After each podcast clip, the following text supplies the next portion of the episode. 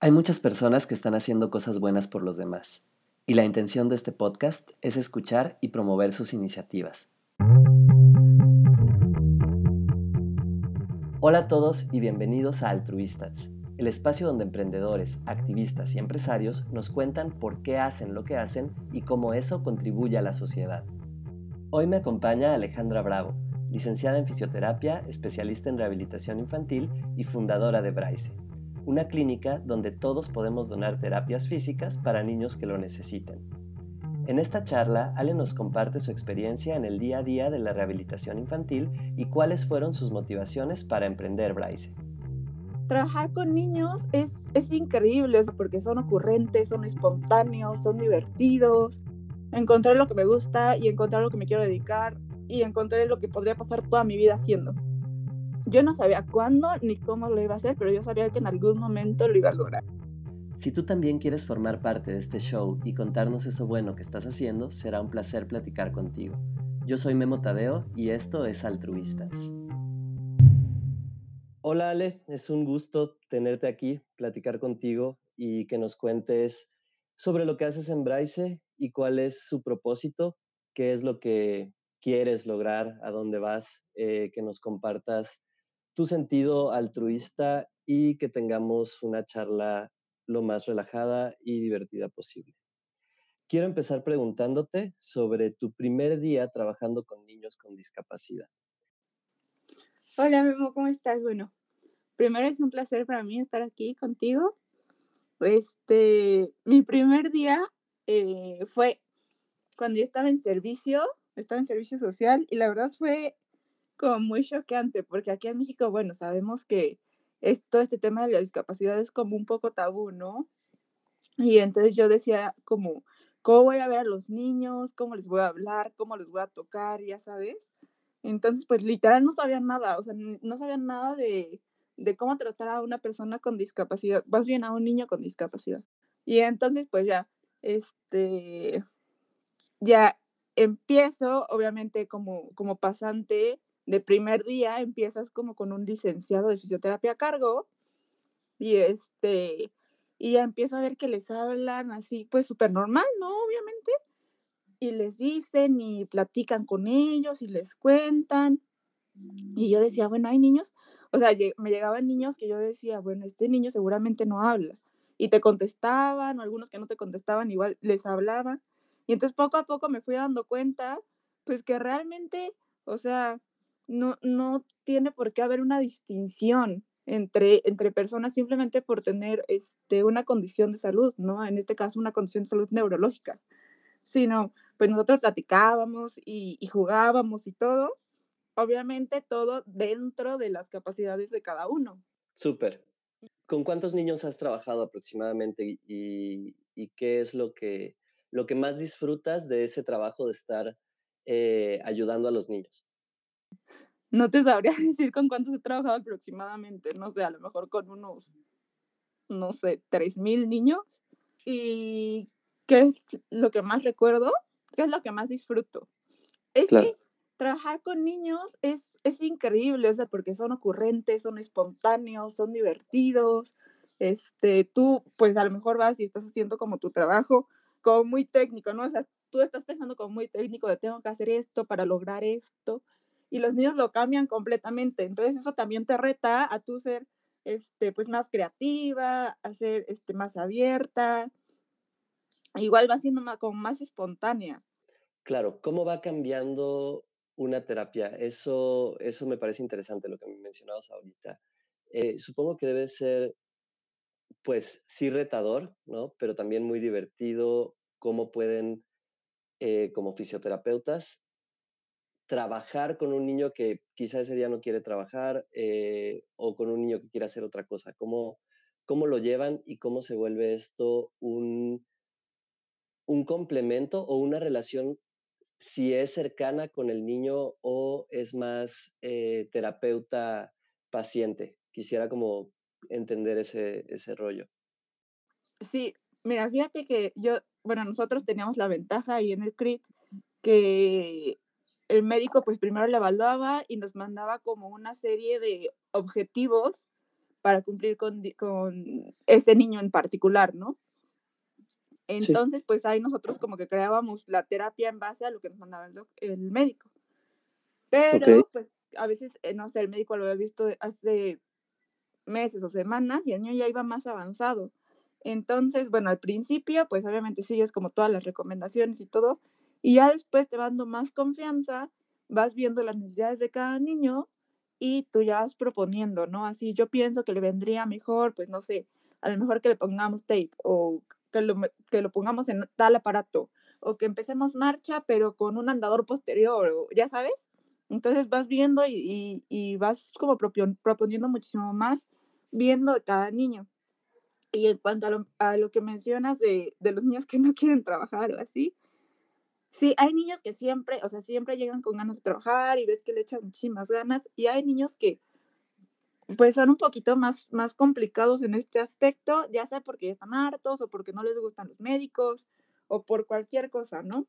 Solamente una vez me pasó que tuve que cancelar la terapia porque, o sea, el niño pues estaba autolesionando y dije, no, de aquí no vamos a poder, ¿no?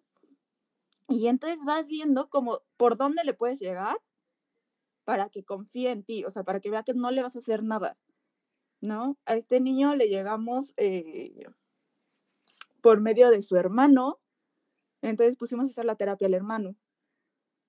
Y el hermano, este, al ver que le estaba haciendo el hermano y que el hermano se estaba divirtiendo, él comienza a hacerlo solo.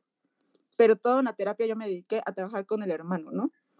Obviamente, pues viendo que él también lo hiciera.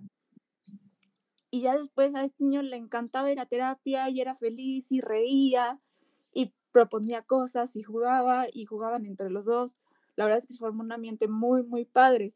Y también tú te vas como aprendiendo a modular, o sea, a modular como tu, tu carácter, todo lo que sientes en ese momento, como que lo tienes que bajar, bajar, bajar, bajar, porque los niños sienten todo, se sienten todas las vibras, sienten todo. Entonces, si tú estás de malas o estás como atravesando por mil cosas, el niño seguramente no te va a querer trabajar, o sea, seguro. Claro. si eh aprendes como a aislar un poquito como tu vida personal del trabajo y del momento en el que estás. Sí, ahorita, ahorita quiero hacer como, como clic en, en una cosa que mencionaste, que era la confianza, ¿no? ¿Cómo se van ganando la confianza de esos niños en el día a día del trabajo? Y eh, decías otra cosa que me parece interesante, la vibra con la que uno hace las cosas, ¿no? Y eh, de aquí quiero tomar de esa vibra y de esa confianza que los terapeutas comparten con esos niños, ¿qué es lo que, lo que tú haces que crees que le genera esa confianza y que le da una buena vibra al niño y también a su familia, que, que me estabas diciendo, ¿no? Bueno, pues probé con el hermano. Eh, cómo la familia, cuando se involucra, también se genera ese vínculo de confianza y de buena vibra, ¿cómo lo propician? Eh, fíjate que la familia toma un rol fundamental, porque pues hay niños que vemos, no sé, a lo mejor dos veces a la semana, o que vemos una vez a la semana, o una vez cada 15 días, o una vez al mes. Entonces, una hora que nosotros lo tenemos y el familiar pues lo tiene todo el tiempo, ¿no? 24/7. Entonces, tiene un rol fundamental en la terapia, o sea, si, si nosotros trabajamos y le explicamos al papá y el papá no lo hace, seguramente el niño no va a avanzar jamás. Pero si nosotros explicamos, hacemos el trabajo, el papá observa y después trabaja en casa, pues este niño va eh, eventualmente a mejorar. Este, y sí, te, te digo que, por ejemplo, me pasó con otra niña, no, yo no la había, yo no la conocía, y, pero mis compañeros sí, y me decían, oye, te va a tocar con ella, este, llora muchísimo, no deja que la toque, bla, bla, bla. Y yo dije, rayos, ¿cómo le voy a hacer? Y este, y entonces llegué, la tuve en una terapia grupal y entonces pues no tienes, no puedes estar solamente con una niña, ¿no? Tienes cuatro niños a los que tienes que ponerle la misma atención. Pero yo quería ganarme la confianza de ella porque a los otros niños ya me conocían. Y entonces dije, bueno, como te decía hace rato, ¿no? Como que voy a bajar todos mis, mis, emociones y mis sentimientos al máximo. Voy a estar súper tranquila, voy a estar, siempre, o sea, la verdad es que como el trabajo me gusta mucho, siempre estoy súper sonriente, siempre, ya sabes. Entonces llegué y en cuanto entró a mecanoterapia, que es donde dábamos las terapias, este, se puso a llorar porque pues no le gustaba para nada. y a ella la le hablaba como muy tranquila, muy calmada, no hacía como variaciones en la en el tono de voz y todo. Y la niña se fue calmando, calmando, calmando, salió de la terapia riéndose. Y la abuelita me dijo así "No, ¿cómo le hiciste? Porque te juro que no lo hace con nadie, ya voy a pedir mis terapias contigo". Y entonces, la verdad, cuando te dicen eso, o sea, es una satisfacción enorme. O sea, cuando el niño no llora contigo y te dicen que van a pedir las terapias contigo, dices: "No, ya, ya estoy del otro lado", o sea, la verdad es que te llena mucho este sentimiento. Sí, y supongo supongo que precisamente, em, cuando ves sonreír a un niño después de una terapia, em, creo, no lo sé, me gustaría que me platicaras, eh, ¿qué se siente? ¿Qué cuál es cuál es ese primer sentimiento que llega a ti cuando ves que que un niño empieza a sonreír o empieza a avanzar, eh, va mucho mejor? No lo sé, no sé si me puedas contar como algún ejemplo donde hayas visto ese crecimiento y donde se haya elaborado esa relación de confianza, de buena vibra. Y también, eh, saber, eh, ¿cómo cómo recomendarías que fuera el acompañamiento con los papás? Mira, tengo varios casos, pero te voy a contar de un niño pequeño. Bueno, tenía como 4 años. Este, no hablaba, acababa de entrar, no tenía mucho tiempo y no hablaba, no hablaba con nadie. Sí. entonces, este, llega conmigo y le digo: "Ay, hola, ¿cómo estás?", no sé qué, no te menciono nombres por confidencialidad, pero, "¿Cómo estás?". Este, obviamente no me contesta. "Oye, mira, que vamos a trabajar esto, no sé qué, no sé qué", no me contesta. Pero yo hice trampa, porque yo ya había visto una terapia con él y había visto que le gustaban los dinosaurios. Entonces, este ya empezamos a trabajar y todo, él supercallado y superserio.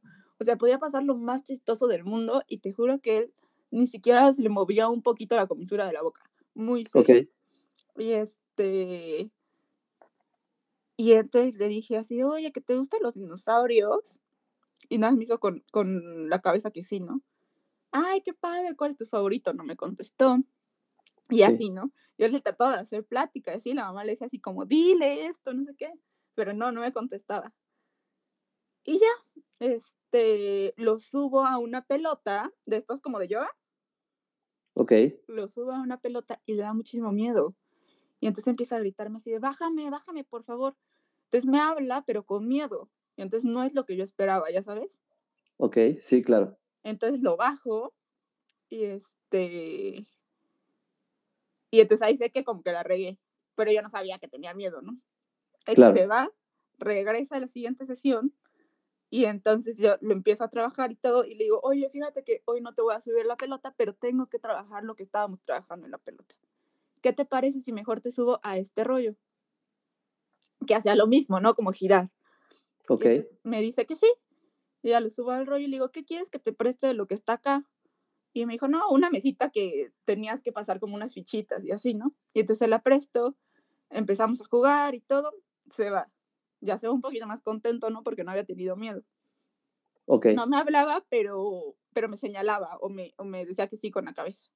Pero entonces, ahí fue como transformándose el miedo de la terapia 1 a la 2, ¿no? Ajá, sí, sí, sí. Ya en la tercera terapia llega y me dice: "Hola, ¿cómo estás?". Y yo: "No puedo creerlo". Y Claro. yo: "Hola, bien, ¿y tú?". "Bien, mira lo que te traje". Y entonces me trajo una mochila de un dinosaurio, con muchos dinosaurios adentro, y me dijo: "Para que juguemos en la terapia". Y entonces ya estuvimos jugando, ya me hablaba, se reía, o sea, era otro niño. Y pues, obviamente, los papás, pues, también están viendo, ¿no? O sea, si si tú a un papá no le das confianza, pues, también el papá se lo transmite al niño. Claro, Y es ¿y qué pasó por tu mente después de esta evolución? ¿O qué fue lo que lo que te hizo seguir adelante en esta chamba? ¿Tú te imaginabas, eh, trabajar con niños con discapacidad antes, de durante tu carrera, o fue algo que llegó? Y si llegó, ¿cómo cómo te diste cuenta, o cuándo te diste cuenta que eso era lo que querías hacer? Okey. Este, yo entré a estudiar fisioterapia con el objetivo de trabajar en el CRIT. Yo no sabía cuándo ni cómo lo iba a hacer, pero yo sabía que en algún momento lo iba a lograr, ¿no? Y entonces, cada súper. vez que nos mandaban a un campo clínico, este, pues no podías elegir, pero ya en el cuarto campo clínico vi que algunos compañeros empezaron a a hacer como cambios. Y yo Sí, dije así de: "Pues yo también voy a pedir mi cambio, ¿no? Yo quiero irme al CRIT". Y entonces pedí mi cambio y me dijeron: "¿Sabes qué? No, no, no puedes". Y dije: "Bueno, no okey. para servicio". Pero entonces tú ya tenías esa intención de sí, no, trabajar o con sea, yo lo niños. tenía clarísimo en la mente. Súper. Y entonces yo en servicio social pido mis 3 opciones como, pues, para saber en cuál me voy, y la primera pongo el CRIT, doy 1000 enters y pongo segunda y tercera opción, ¿no? Para que se viera que realmente quería ir ahí, casi lo pongo subrayado Ya, con, sí, este, claro. mayúsculas en negritas, ¿ya sabes? Sí, Y o sea, entonces estabas estabas decidida a eso. Sí, yo estaba decididísima. Como tenía buen promedio también, había una plaza en el CRIT, y yo creo que la tercera de la generación que eligió plaza, Y me dijeron: "No, pues sí, te vas a Teletón", ¿no? Entonces, yo estaba contentísima, o sea, yo decía: "No no no puede ser esto", estaba contentísima.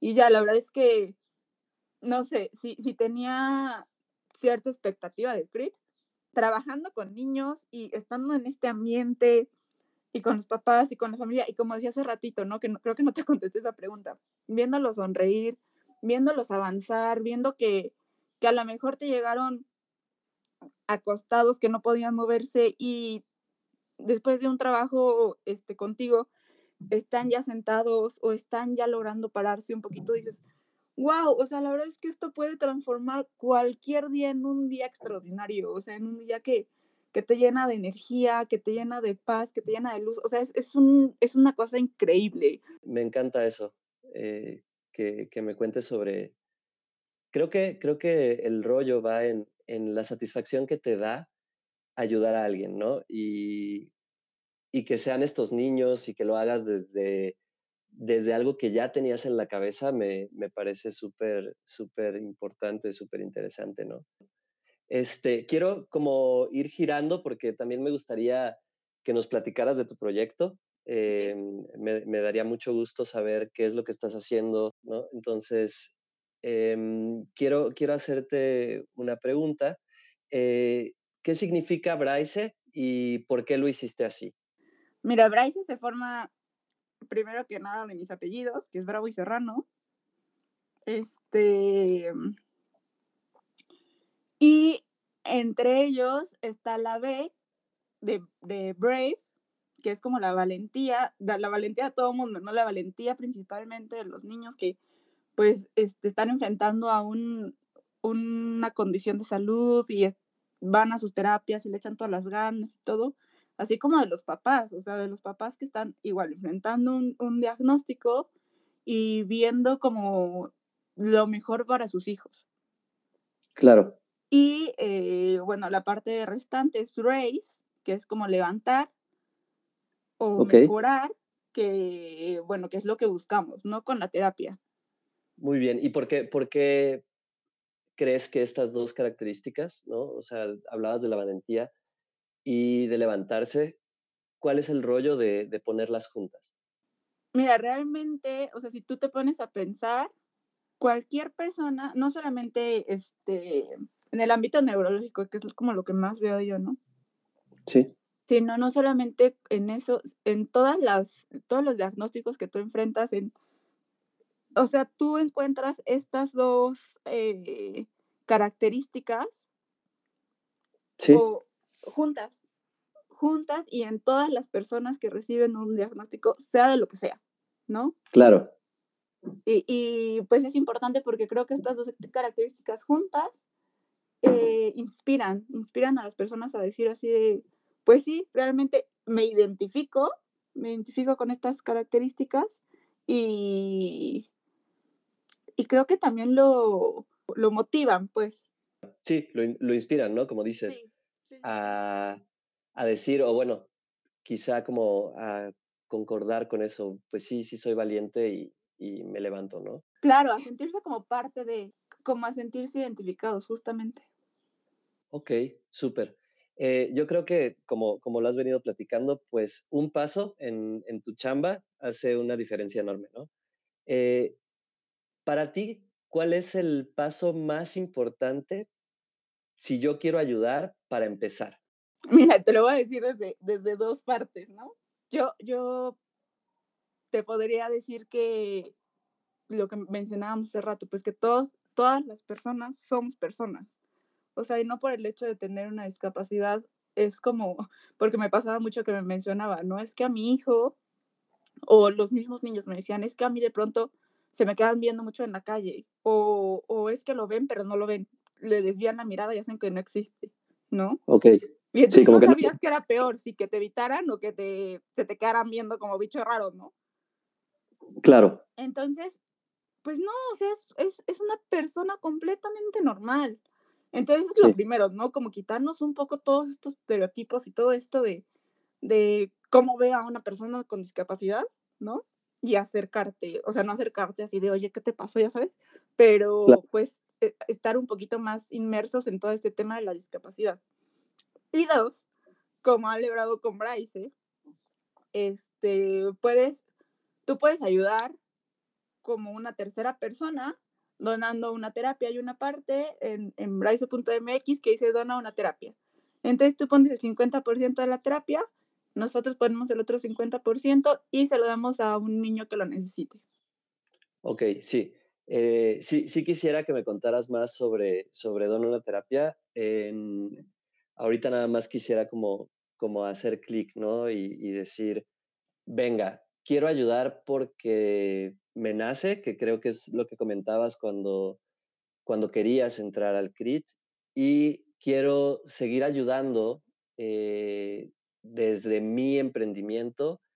¿Qué crees que haría cualquiera que esto sea una diferencia para hacer un mundo más accesible para personas con discapacidad?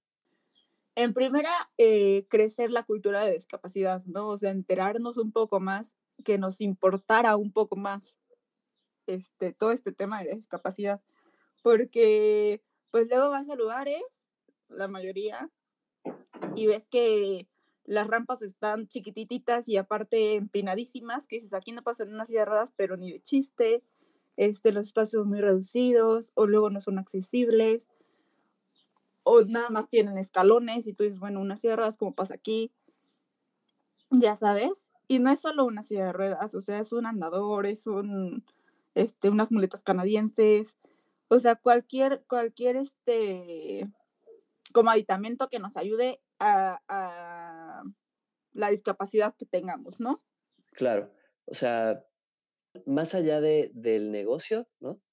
¿Cómo, ¿Cómo puedo, desde cosas que parecen simples, pero que muchas veces son muy complicadas y que lo decías ahora, eh, poner una rampa, eh, volviéndote responsable también o quizá dándote cuenta de los privilegios que uno tiene y al hacer una acción tan pequeñita, cambias el discurso de tu empresa incluso.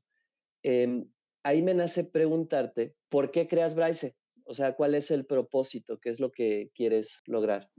Mira, yo lo creo al, al salir de Teletón, yo lo creo como, bueno, ya voy a empezar yo como, como persona, como profesional, a crecer como un poquito más en mi, pues profesionalmente justamente. Y entonces esto es, son como terapias a domicilio, porque hay muchos niños que a lo mejor pues no pueden ir a terapia, o sea, no pueden ir a terapia porque si van a terapia tienen que ir en camión. O si van a terapia, este, a lo mejor piden un Uber y entonces yo quiero que puedan ir a terapia, bueno, más bien no que puedan ir, que puedan recibir una terapia teniendo la seguridad de, pues que no implique un riesgo para la salud, o sea, un, un riesgo como adicional, ¿no? Sí, además de salir, tengo que, o sea, tengo que salir, que ya es riesgo, y aparte, eh, pues cargar con todo a un lugar donde, no sé. Claro, claro, claro. Entonces yo puedo recibir desde mi casa eh, mi rehabilitación y además con los objetos, bueno, obviamente yo llevo como, como material, pero con los objetos que tengo en mi casa, entonces es adaptado especialmente para mí. O sea, si yo en mi casa tengo un área para trabajar con, con mil objetos, órale, ¿no? Qué padre pero si a lo mejor yo en mi casa lo que, lo, con lo que puedo trabajar es en mi cama este, y solo tengo una pelota, pues nos adaptamos a esa pelota que nada más tenemos y buscamos cómo, cómo buscar, ya sabes, cómo. Eso, eso, eso me, me encanta. O sea, el rollo de que se adapte la terapia a ti, a tu casa, a tu día a día, ¿no? Porque pues igual no, no, no, no cuentas con una gran infraestructura, uno como, como papá, ¿no? O, o, que no tienes el espacio suficiente, ese rollo de buscar cómo podemos seguir avanzando así tengas un espacio muy pequeño o tengas poco material. Eso, eso a mí me, me parece súper, súper interesante. Sí, aquí entra nuevamente la creatividad, ¿no? Porque realmente, o sea, a lo mejor si yo te llevo mil cosas, o sea, cuando me voy, pues me las llevo, ¿no? Claro. Entonces, pues te voy a dejar igual que como, que como estabas y no te va a servir de nada todos los, los ejercicios que yo te enseñé con todas las cosas que yo llevé. Entonces, es, ¿con qué cuentas? Con esto trabajamos y así tú, cuando yo me vaya, puedes seguir trabajando en esto. Claro, puedes seguir avanzando.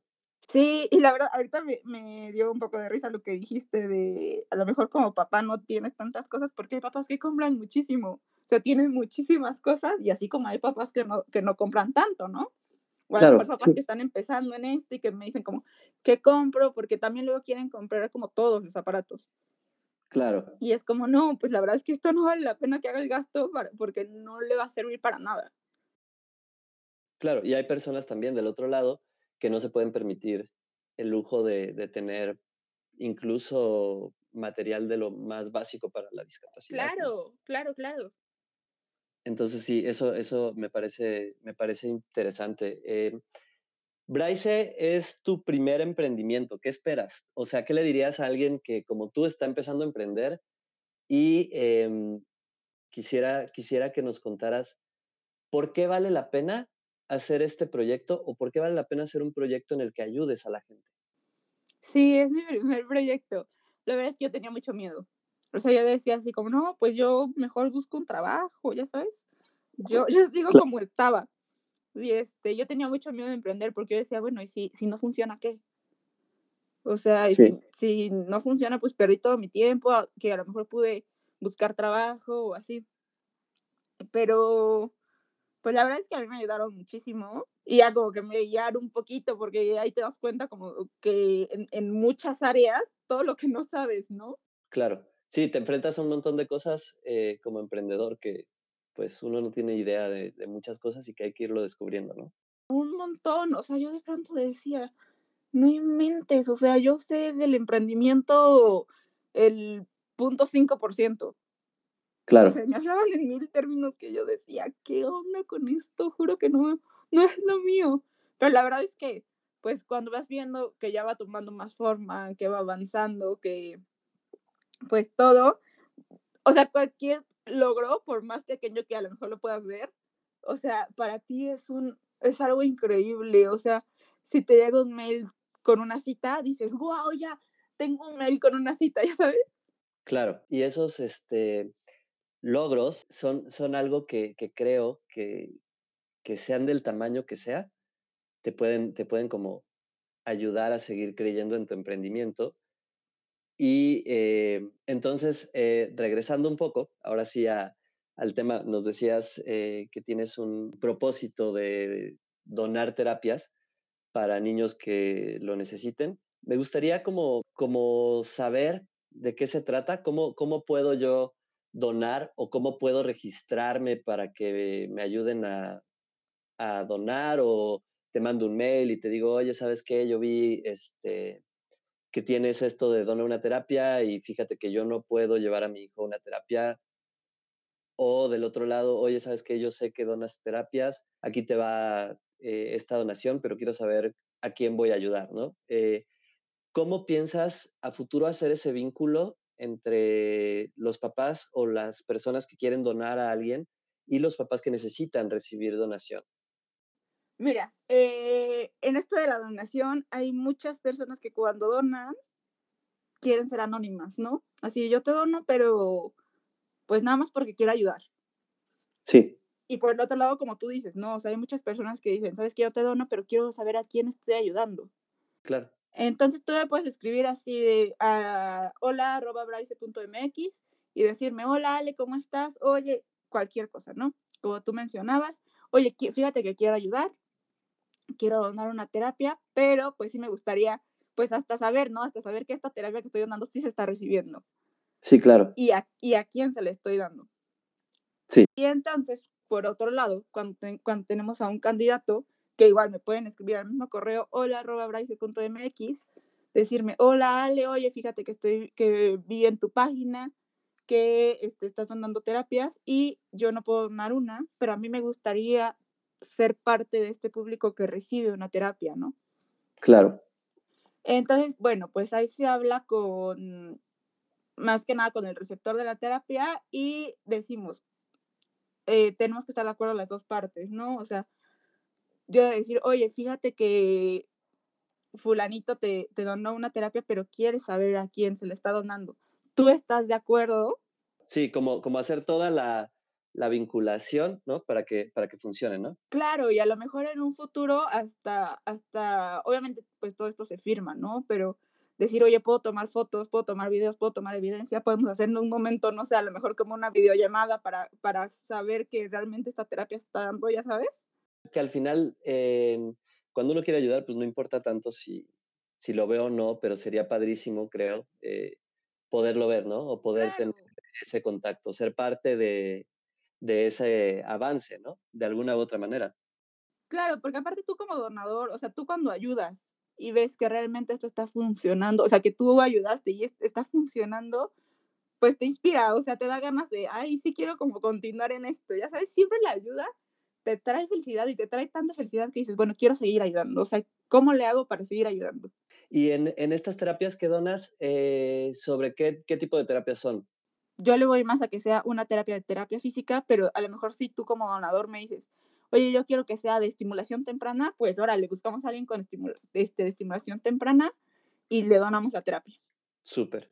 Eh, ¿Qué tan importante, ahora que, que estás lanzando este emprendimiento, es tener un propósito? O sea, definir por qué lo estás haciendo. Pues creo que es lo más importante, porque es que cuando tú sabes por qué lo estás haciendo, sabes también hacia dónde vas, ¿no? Ok. O sea, cuando tú tienes como un objetivo de quiero esto, pues tú vas a Claro. tomar todas las, todos los caminos que te llevan a esto. O sea, si tú, si tú dices así de, bueno, quiero ir a, eh, es algo tonto, ¿no? A lo mejor, quiero ir a este lugar. sí, Tengo que ir a la izquierda o a la derecha. Yo sé que a la derecha me lleva, pero a la izquierda no. Obviamente no voy a tomar el camino de la izquierda. claro. O sea, vas a tomar todas las acciones encaminadas a tu meta o a tu objetivo. Sí, seguro. O sea, y, y, y regresando a eso, o sea, tocando, tocando el tema del objetivo, ¿cómo ves tu emprendimiento? ¿Cuál es, qué es lo que quieres lograr? ¿Desde dónde, desde dónde lo quieres hacer, no? O sea, me encanta donar una terapia y, ahorita regresando también a ese tema, está súper chido que estaría muy bien que la gente escuche esto y que la, que la gente, tanto los que necesitan recibir la terapia como aquellos que quieran donarla, pues puedan eh, ponerse en contacto, ¿no? Pero em, más allá, ¿cuál sería este propósito de, al, al crear Braise? Fíjate, es- esto creo que viene desde hace mucho tiempo, desde muy chiquita. Porque este, yo de pequeña decía, yo no tengo idea qué quiero estudiar. Yo era muy buena para las matemáticas, entonces pues más o menos sabía que, que me iba como a una ingeniería. Entonces yo claro, decía, yo no tengo idea qué quiero estudiar, pero sé que quiero dejar mi huella en el mundo, ¿no? Yo quiero que la gente pues me reconozca. O, súper, y entonces yo, yo decía eso, o sea, mi, mi pensamiento era, quiero que la gente me reconozca y quiero que a cualquiera que le pregunte sepa quién es Ale Bravo. ok, Y entonces después, pues conforme fui creciendo, decidí estudiar fisioterapia y yo digo, ok, o sea, en fisioterapia yo estoy dejando una huella, a lo mejor no en el mundo, ¿no? Ya sabes, ahorita, pero estoy dejando una huella en cada persona que yo veo, en cada persona que yo toco, en cada familiar que me tiene la confianza de darme a su hijo para, para una rehabilitación, ya sabes. claro. Y la verdad es que dejas una huella súper profunda. Y ya no es, ya no es tanto por Por Ale el Bravo, reconocimiento, no, claro que no. O sea, todo esto va, va- el pensamiento va evolucionando, pero este, este objetivo viene desde niña, o sea, viene desde, pues quiero dejar mi huella y quiero, o sea, ahorita con los niños, pues quiero que cuando yo los vea tengan un avance tan grande que mi huella sea una mejor inclusión, bueno, más bien una inclusión, ¿no? O una, una mejor calidad de vida, ya sabes, todo lo que podamos lograr. Claro, hablamos de, de un propósito de poder ver avanzar a un montón de niños. Claro. Súper, súper. Em, voy a pasar a una parte como, como de preguntas rápidas. Em, si tú pudieras crear algo que ayude al mundo, sea lo que sea, ¿qué sería y por qué? No importa que no exista. Ok. Mira, fíjate que este, no tiene nada que ver con fisioterapia. Sí. Pero yo me encanta mucho, bueno, últimamente me he metido mucho en el rollo ambientalista, ¿no? Ok. Entonces yo creo que me iría por algo que ayudara o que, que hiciera que tengamos la misma cantidad de recursos, o sea, que todos podamos gozar de los mismos recursos, ya sea animales, ya sea personas, o sea, pero que vivamos como en una armonía. No sé qué, pero podría crear algo que haga esto. Ok, ok.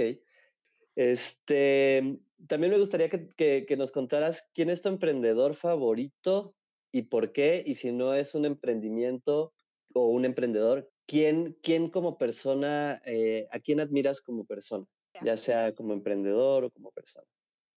Este, aquí, aquí es como muy sentimental porque mi papá es emprendedor. Entonces, pues mi papá obviamente fue muchos años trabajador y de ahí decidió armar su propia empresa ya, ya más grande, ¿no? Cuando ya tenía como más edad.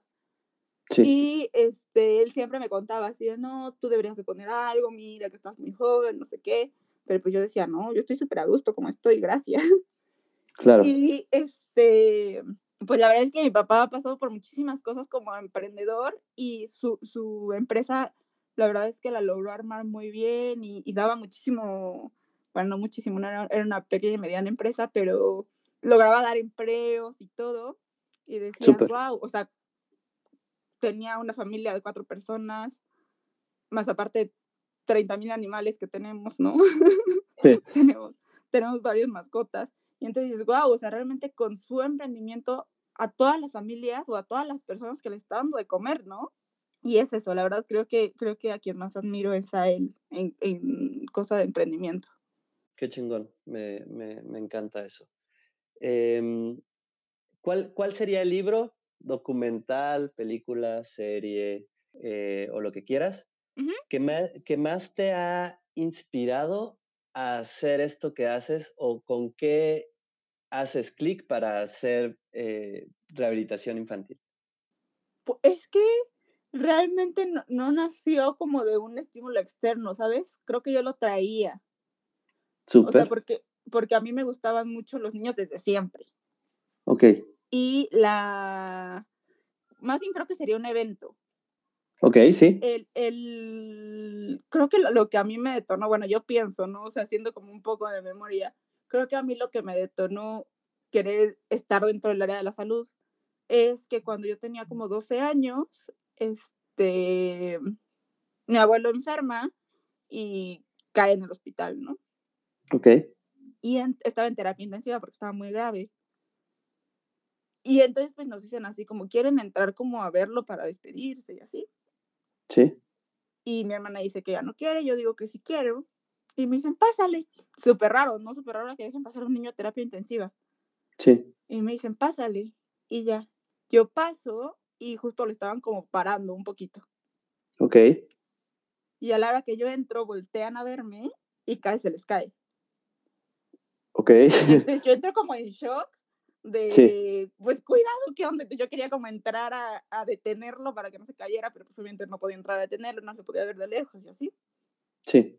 Yo creo que ese evento me detona el querer estar en el área de la salud y, y hacer, dar todo de mí, dar lo mejor posible para que esto justo no pase, ¿no? Súper, súper, me encanta. Eh, y con, con, con, todo esto de, de incursionar en el área de la salud, de, ¿qué, ¿qué le recomendarías a ese fisioterapeuta futuro, ¿no? al próximo fisioterapeuta? ¿Qué, ¿Qué consejo le darías para disfrutar más su trabajo y para, dentro de lo posible, em, ayudar a, a, más gente? Ok, mira, yo creo que está súper trillado esto que voy a decir, pero lo que yo podría recomendar es que encuentren, o sea, la fisioterapia es muy amplia, o sea, en todas las ramas que puede como incurrir es muy amplia. Entonces yo diría que encuentre lo que le apasiona y lo que se vaya a dormir hoy lunes y que diga, ya quiero que sea mañana para, para ir a trabajar. Claro. O que sea hoy viernes y diga, híjole, viene el fin de semana, no, ya quiero que sea lunes para trabajar. Ya. Eso, eso yo creo que es como de lo más satisfactorio y ahí es cuando dices, wow, encontré lo que me gusta y encontré lo que me quiero dedicar y encontré lo que podría pasar toda mi vida haciendo. Súper. Por último, eh, me gustaría preguntarte, ¿qué sigue eh, en Braise? ¿Qué hay para la gente? Eh, no sé, ¿hay nuevos proyectos? ¿O en dónde ves tu emprendimiento? Más, más que nada, ¿en dónde ves tu emprendimiento? Pues mira, Bryce apenas está empezando, o sea, de hecho lo lanzamos al... Salió a la luz hace 20 días, menos. Súper. 19 días. Nuevecito. pues apenas son como los primeros pasos, ¿no? Pero ¿en dónde lo ves? O sea, ¿qué te imaginas? Pues mira, yo me imagino de todo, o sea, me imagino en las casas de los niños, me imagino colaborando con hospitales, me imagino, ya sabes. Claro. O sea, yo, yo, me imagino estando en, en, todas partes y después, obviamente, obviamente ahorita soy yo, pero después, como emprendedor, pues dar, dar trabajos a futuros fisioterapeutas o a fisioterapeutas que están ahorita sin trabajo, como, claro. como ir buscando a esta gente que, que les llene tanto como a mí este trabajo para saber que estamos dando lo mejor de nosotros, ¿no? Súper, qué buena onda. Eh, pues Ale, nada más para, para cerrar, eh, ¿cuál sería una frase que te inspira? Mira, hay una frase que justo me salió ayer que compartí hace un par de años. No la recuerdo muy bien ahorita, pero dice algo como, haz todo el bien que puedas, de todas las formas que puedas, por todos los medios que puedas y mientras puedas. Bueno, pues hasta aquí este episodio de Altruistas. Muchas, muchas gracias por escucharnos. Recuerden seguir a Braise, arroba Braise Rehabilitación Pediátrica en Facebook y arroba braise.mx en Instagram. Si te latió este episodio y también quieres formar parte de este show, escríbenos a hola.altruistats.com. Será un placer platicar contigo. Hasta pronto.